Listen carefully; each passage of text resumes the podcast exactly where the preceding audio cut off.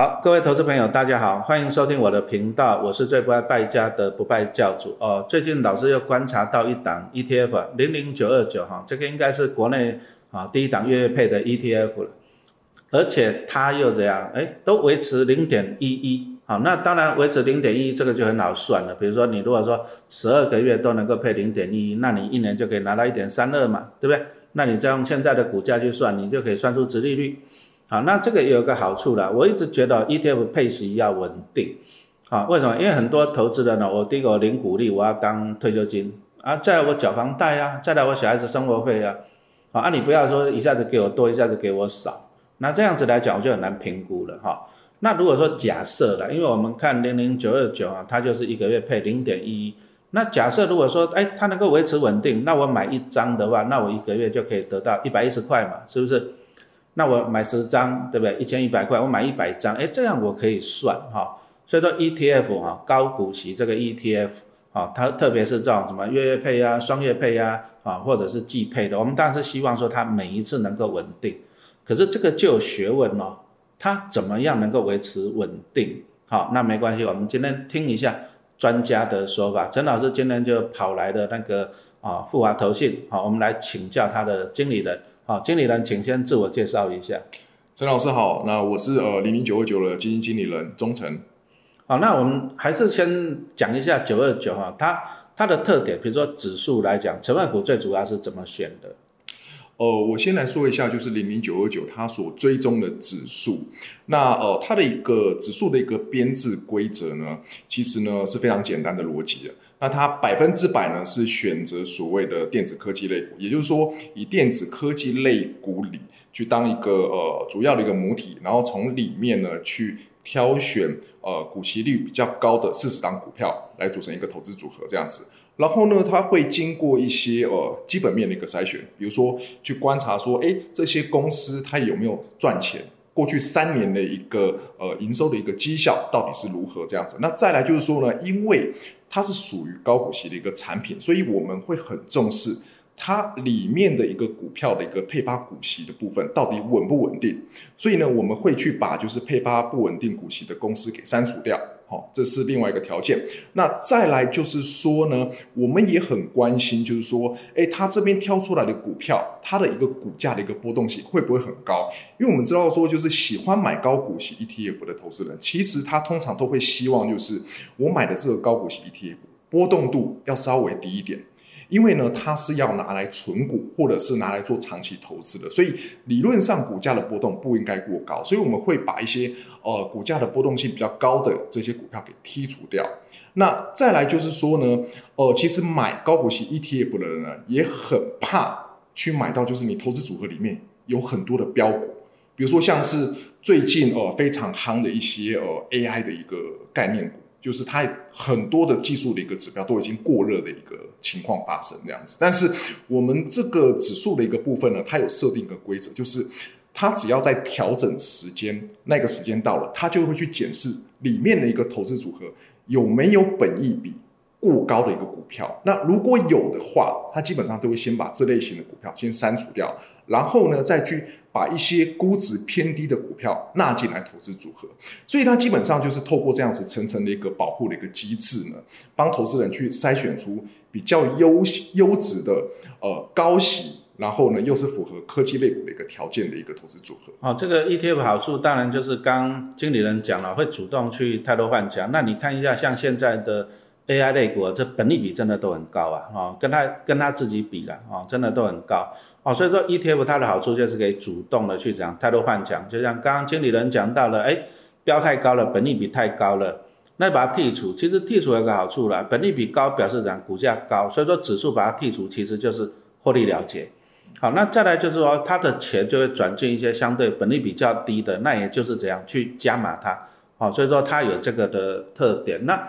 那九二九的话，一年大概调整几次成分股？这边跟呃老师还有各位听众报告哈，就是我们这个九二九它所追踪的指数，一年只有调整一次。那最主要的原因，我们当初会这样子的一个设计呢，其实是考量到市面上有一些高股息的产品，它为了去领那个息，然后每年有很高的一个 turnover，嗯，所以其实我们会考量到说，买 ETF 的人，他其实是很在意，就是我到底能不能节省相关的成本，比如说你经理费够不够低，保管费费够不够低，还有就是你的股票的交易成本到底够不够低。那你要去降低所谓股票交易成本，要怎么办？就是你的指数的一个 turnover，如果说可以降低的话，那自然而然你这个 ETF，你这个基金自然而然就能节省所谓的股票交易费用。哦，这个老师补充一下，因为最近金管会就是很关心哦，我们投资人的权益哦，就是他们投信，他就讲到了这个基金哦 ETF 这个周转率了。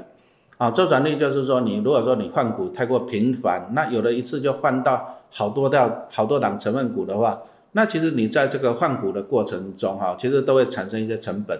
你卖掉啊，啊你要缴一些税啊，还有一些费，啊你再换其他的成分股。你又是一些成本，那这个成本当然羊毛都出在羊身上了哈。所以说其实哦，讲实话，不是说换股越频繁越好，也不是说换越多越好哈，而是要换的适当，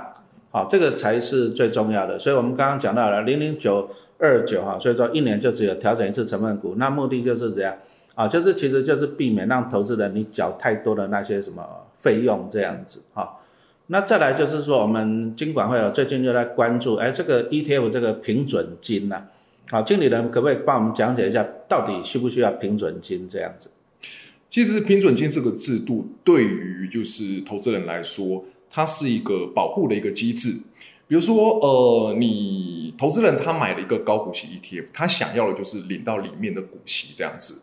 但是呢，如果说后面有新进的投资人再继续进来，再继续加码，然后买这档 ETF 的话，那如果没有平准金的一个保护，其实投资人他的一个股息会被稀释掉。所以，其实平准金这个制度呢，它主要的一个目的就是要去解决所谓平准金，呃，就所谓就是场内投资人他股息被稀释这样子的一个问题，这样子。所以说，呃，它的一个初衷是好的。但是呢，呃，大家要去关心的应该是说，就是哎，你平准金未来要分配的一个比例是不是合适？因为对于我们的一个业者来说，其实在发所谓的一个呃 ETF 的股息的时候，通常都是以现金股利当做是首要的一个分配的一个要素嘛。但是呃，现在就是呃有一些呃业者可能有其他的一个考量，就是在这个比例的一个分配上的时候，有可能就是，呃，他会先把就是平准金的部分给分配出来，因为平准金对我们来说，它只是一个补充的一个项目。不要让股息被稀释嘛，但是呢，可能业者有一些其他的考量，会放放大，就是收益平准金这样子的一个比例，这样子，所以才会造成就是呃某些投资人的一个不适这样子，因为他会觉得说，诶，我当初买这个高股息 ETF，理论上你应该是给我股利才对，怎么会给我这么多的一个收益平准金这样子，所以才会产生一些争议这样子。但是以我们的一个呃操作上的一个角度来说的话呢，其实我们的一个。配发的一个顺序呢，还是会以现金股利为一个优先这样子啊。ETF 的观念其实很简单呐，像零零九二九，刚刚经理人讲到就是四十档成分股嘛，对不对？好，那大家都知道六七八九月就是出现期旺季嘛，那九二九我记得在六月已经调整成分股了嘛，哈，所以说你现在应该哎，成分股应该都出席的差不多了吧？目前成分股四十档里面已经除完三十九档，好，三十九档啊，那。陈老师就是举例来说明啊，举例啊，比如说有一档 ETF，哎，它的规模是一百亿，那它持有几十档成分股，那它在除权于这个季节中，哎，搞不好它已经领到了十二亿，那这个十二亿就是它可以分配的一些收益嘛，这个就是成分股的息。那以零零九二九来讲哈，那你你是月月配嘛？对，所以说你是不是会把这十二亿，你就分成每一个月配一亿，配一亿，就是让它很平稳，会不会这样做？呃，我们会去采取一个平滑化的配息政策。那所谓的平滑化，为什么老师讲这个哈？我就观察到一个现象哈，纯属举例了。像零零七三来讲啊，它去年从年配改成季配，季配就是一年配四次啊，结果结果去年那两次啊，就都配一点四五，看起来很多，就今年马上就腰斩零点六八，那我觉得这个就是不够平滑啊，因为那我投资的我就无所适从啊，你怎么上次给我一点四五啊，你就后来给我零点六八？那同样的零点五六也是今年今年改成季配，诶，那第一次配出来不错，一块钱。那问题来了，那以后配多少？哦，所以说按站在我们一个投资人的角度啊，我当然希望，特别是高股息的，应应该你要稳定嘛，是不是？好，那零零九二九我们刚刚讲到的，诶，目前看出来配息的金额都是零点一一嘛，好，那这样就是一个很稳定。那稳定当然是有个优点，就是我投资人我可以，比如说我存了一百张，我就知道我大概知道我会领多少钱，好，所以说我们今天为什么我们九二九可以做到这样子平滑化，可不可以跟我们投资人分享一下？呃，其实大家都很喜欢问这个问题哦，就是你零零九二九这一档 ETF 未来怎么样去呃稳定的一个配息，或者是说投资人在面对高股息 ETF 的时候，你要怎么样去挑选出有办法稳定配息的一个高股息 ETF？那我这边分享两个最重要的一个概念，第一个概念就是你在选高股息 ETF 的时候，你必须去看。它的一个指数的一个编制规则，那像呃零零九二九的部分，它所追踪的指数，指数编制规则里面呢，它有特别去选，就是诶有机会就是稳定配息的这些公司，这样，因为它在指数编制规则的条件里面有写进去这样子，所以说这个东西已经在一定程度上已经是呃帮投资人去筛选出未来能够稳定配息的一个。呃，股票。那第二个重点呢，就是你要去观察说，哎，各家的一个投信公司，它的配息的政策到底是怎么样？因为这个配息的一个政策呢，其实是有 record 有记录可以去查。你应该去观察说，哎，这一档高股息 ETF 它过往的一个配息记录，比如说它的每单位的配息金额到底有没有办法很稳定？因为你单是去看配息率的话，其实它会受到股价的高高低低的一个影响，所以那个比较不准确。但是你可以从它每单位的一个配息金额来去呃发现，或者是呃去预测它未来的一个配息金额会不会是像过去一样这么的一个稳定这样子。我觉得这两个方面是呃投资人在筛选高股息 ETF 很重要的一个参考指标。那现在就是像刚刚经理人讲到说啊，你已经有三十档成分股已经除息了嘛，所以说你现在手上那个可分配的收益，你应该也大概心里有数了啦。就算没有除息，你也知道可以领到多少钱了。哎，那我就问了一个啊，因为投资人常问我说，那往后因为你已经领到息了嘛，你就是放在往后十二个月来分配嘛。对。那零点一一应该没问题吧？呃，因为我们 没有办法对这方面做出一个保证啊，因为是毕竟高股息 ETF，我觉得必须老实讲，它并不是保证收益的商品，对，这一定要讲清楚。那再来就是说呢。其实息率的部分，我刚刚有讲过，它还是会受到价格的影响。有些人他可能并不在意，就是每单位配息的金额，他可能只在意息率。但息率这种东西，我们根本就不可能可以控制的。这里我补充一下，就是说，刚刚经理人讲到的息率，就是说啊，就是配息几趴的意思啊，啊，就是大家可能说啊，八趴比较好，六趴比较好这样子。可是如果说我今天我是一个零零九二九的我的长期投资人，啊，我是你的长期投资人，其实。我反而不会在乎说你息率多少，我反而会在乎就是说你每个月能不能稳定的给我配那么多钱出来，哦，所以说我相信这个也是你们的目标嘛，对不对？嗯。啊，因为毕竟我买这个月月配这个 ETF，好，我就是希望说我产生每个月稳定的现金流。为什么？因为我搞不好我退休人士嘛，啊，或者我要缴房贷。那你如果说你每个月配零点一，好啊，不过当然这个经理人很诚实啦。啊，他也没办法给你保证，因为这个配息这个很复杂，很复杂。所谓的很复杂是这样，第一个当然，他四十档成分股领到多少息，他手上有，哦，可以算得出来。那再来，他还有一些什么？哎，搞不好他的股价上涨，还有财产交易所得嘛，对不对？啊，当然财产交易所得牵扯到一堆因素啦，比如说你股价低于你发行价格，你也不能够配。好，那当然还有一些平准金嘛，对不对啊？那当然这个是很复杂。啊，不过陈老师只是这样子啊，其实这些东西当然哦，讲实话，没有人可以给你保证了，啊，就像我买股票，我也不能够保证你明年可以配多少息给我，台积电也不能给你保证了，对不对？啊，但是我们当然了，以我们哦，陈老师，我们就站在一个高股息 ETF 投资人的角度，我们还是希望投信配息能够稳定，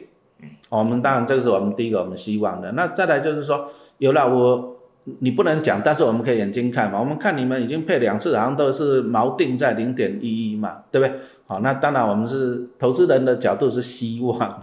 希望你能够做得到。但是我从你们的动作看起来，应该还是可以做得到。那至于投资人比较关心，就是说，哎，我们刚刚讲到的你的那些什么可分配的收益，就是你你在放在净值里面嘛，对不对？哎，我们一般投资人要怎么去查这个数据啊？其实这边跟老师还有投资朋友们报告，就是说，呃，关于这方面，这虽然说我不能够跟你们保证任何的一个收益这样子，但是你可以去从我们的公开资讯里面去推估，就是未来可能的一个收益分配。但是每个人推估结果不同嘛，那怎么样去拿到这些公开资讯？像我们在官网上就会公布每天的一个净值。那这个基金的净值呢，它是有拆解的项目的。一个项目呢，就是收益平准金项目。那这个收益平准金项目呢，里面还有个细项。叫做我们我拿的现金股利，就是我真正的股息的部分，它是包含在收益平准金这个项目底下的。然后呢，还有一个数字呢，是所谓的一个资本平准金，也就是你有没有资本利得这样子。所以说呢，你净值的部分嘛，就是由这两块东西，再加上你一开始。的一个发行价，比如说零零九二九是十五块钱，它就是十五块钱，去加上这两项，最后得到一个最终的一个净值。那大家要去推估，就是哎，我未来可能的预估的一个息率。我看网网上的一些很多网友们哦，其实都非常聪明，他们基本上就是去看哦，你现金股利，也就是说收益平准金这个项目，你现在有多少钱？然后呢，用这个数字呢去推估未来可能的。可不可以讲一下现在多少钱？目前的话呢是呃零点九九块啊，零点九九块哈。那其实以 ETF 来讲啊，因为现在已经是八月了，那我们的投资人其实大家都知道，我们就是六七八九月开始出全息旺季嘛，对不对？所以说这个零点九九元，那当然还有包含一些我们刚刚讲到的资本利得的部分。它就可以分配，好，我们其实这个都可以算，我们就可以分配到，哎，因为它明年六月开始领息了嘛，是不是？好，我们就可以这样算了，啊，就可以算，哎，大概可以猜得出来，啊，那不过我们还是强调，其实这个算哈，只是说我们一个一般投资我们在算了，那当然投信也会算，那实际的还是用它公告，那只是说这个资讯是公开的，所以说算出来基本上是八九不离十了。啊，就是说你这些可以配给投资人的股利来讲，你也没必要保留下来吧？也没有必要嘛，对不对？啊，因为我买你月月配，我就是可能我也不会期望太多的资本利得的，我就是要你安稳的配定息。啊，那当然这个这个投资人都可以算，啊，只是说陈老师，我们观察这个零零九二九，它上市以来，它每个月都配零点一一，啊，我们可以观察的出来，我只能讲观察的出来了哈。我今天问他，他一定不会讲的了。对不对？然后，但是我们可以观察得出来，就是他还是希望说维持一个稳定。那当然，这个是我们投资人要的。我们投资人要的就是稳定。你不要这个月给我零点一，下个月给我零点二一，再下个月给我零点零一，我我不要这样子嘛，对不对？好，那我们是希望。那我比较好奇一点，就是说啊，我们零零九二九就是都专注在科技股。对，好，那科技股我们当然大家都知道，就是当然高波动了。那高波动有好处，就是涨的时候你会赚到价差啊，当然跌很很恐怖了。好，那所以说我们怎么去？啊，当然刚刚经理人也讲了，可能会剔除一些怎样的获利不稳定、配息不稳定的嘛，对。其实台湾哈还是科技大国啦，科技大国来讲啊，其实抓到好的电子股来讲，讲真的你是可以同时赚到价差跟那个股利的。那可不可以先分享一下我们前几大的成分股？其实以我们的前几大成分股来说的话，像第一名的话是呃细创，然后对第二名像是联发科那样子，然后像是呃广基等等这样子工业电脑的部分这样子。那其实我觉得呃我会想要强调的重点呢，就是说大家都会觉得说，哎，你高股息 ETF，你只有买科技股，这个波动度应该是超大，这都是大家第一印象。但是呢，实际上你去看，比如说像是八月份的一个绩效。八月份市场在动荡的时候，你会发现说，哎，其实我们零零九二九它是相对比较抗跌的。那这个部分，其实你要去想说，哎，为什么？其实你就可以回到就是指数的一个筛选机制到底是什么？它的一个筛选机制，其实我刚刚有强调过，第一个，它会去选就是股价波动度相对比较小的那一群的一个股票族群。那第二个呢，就是说，它也会把就是估值偏高的股票嘛。给删掉这样子，那你把估值偏高的股票删掉，自然而然的也就会降低整个投资组合的一个价格波动度。那就是这样子的一个原因，导致就是在八月份的时候，它的一个整体的一个绩效表现，在高股息 ETF 表现来说，算是屈指可数，就算是一二名这样子。那再来就是说呢，你以过去指数的一个回撤绩效来看的话呢，大家一定会觉得说，哎，都是电子类股，但是你会发现，哎。它过去五年的一个 volatility 的部分，其实呢是比电子指数还要来的低，然后呢跟加权指数的一个 volatility 基本上是一样的，就是相近的。所以你会发现说，就是当你印象中好像说，哎，电子类股的 volatility 是高的，但是实际上，因为我们这个指数表面上它是电子股没有错，但是因为它经过了一些筛选的一个机制，所以会导致说它整体的一个波动度会跟大盘是比较接近的。因为还是毕竟还是强调的是高股息的。那其实你说像像刚刚讲到的那个联发科，诶联发科股利配的就不错嘛。是对不对？那当然，它涨的时候，我联发科也曾联发科也曾经破千嘛，对不对？好，那它这个指数的特点，我们刚才已经讲到了，高本益比的时候可能会被剔除，啊，就是当然就是获利了结啊，低本益比的时候买进就是这样，啊，顺势去加嘛，哈。那当然了，我们今天来采访啊，让大家能够了解这一档零零九二九哈，刚刚经理人讲的很详细的哈，那我们呢，其实。我们就从看它的表现呢，就是它大概每个月配零点一，我们是希望它能够维持，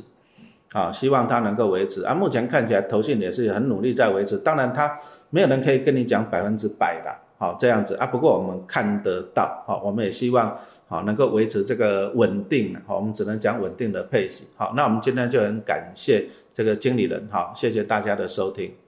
谢谢陈老师，谢谢各位听众。